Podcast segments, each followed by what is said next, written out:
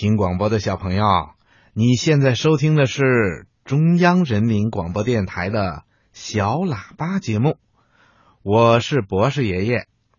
小朋友，在今天的小喇叭抱抱熊故事时间里呀，博士爷爷要请你听一个非常好玩的童话故事，名字叫《河马大叔喝咖啡》，请正晶姐姐讲给你听。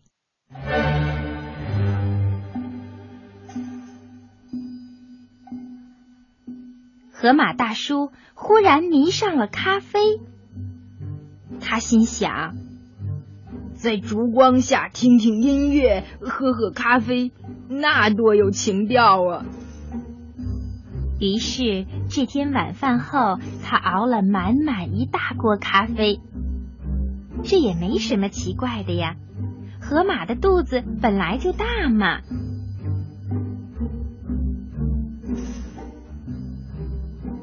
河马大叔把一大锅咖啡都喝光了，就心满意足的上了床，准备睡觉。可是，一直到天亮，他也没睡着。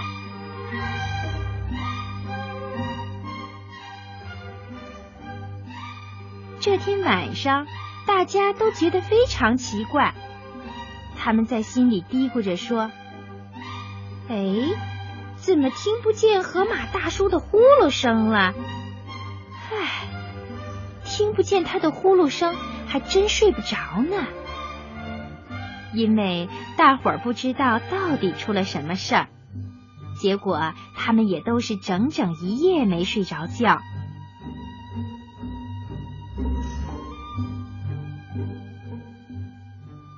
第二天一大早，胖胖猪。咪咪猫、豆豆鼠和兔兔妹他们就急急忙忙的赶到了河马大叔家。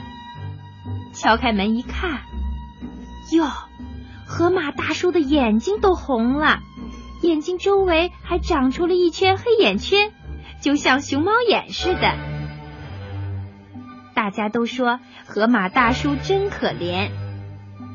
胖胖猪提议说：“嗯，我们做好事帮他睡觉吧。”就像帮助人家扫地刷碗一样，大家都同意了，立刻钻进河马大叔的被子里帮他睡觉。他们个个是睡懒觉的高手，而且昨天晚上也是一夜没睡。他们一进被窝就立刻都睡着了。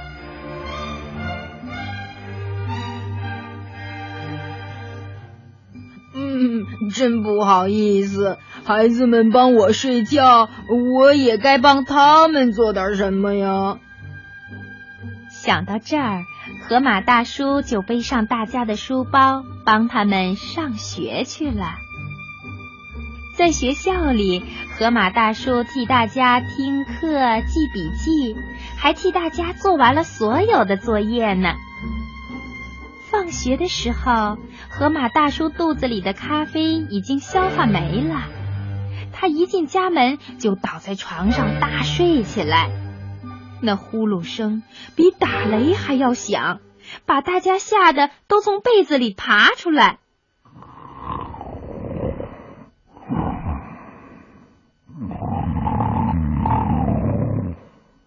小家伙们伸伸懒腰说：“嘿。”我们帮河马大叔睡觉，他帮我们写作业，这样的互相帮助真不错。豆豆鼠看了看睡得香香的河马大叔，说：“嗯，既然河马大叔爱喝咖啡，那我们再帮他熬上一壶吧。”没想到。河马大叔一边打着呼噜，一边大声地说：“哦不不，我我可再不喝咖啡了。”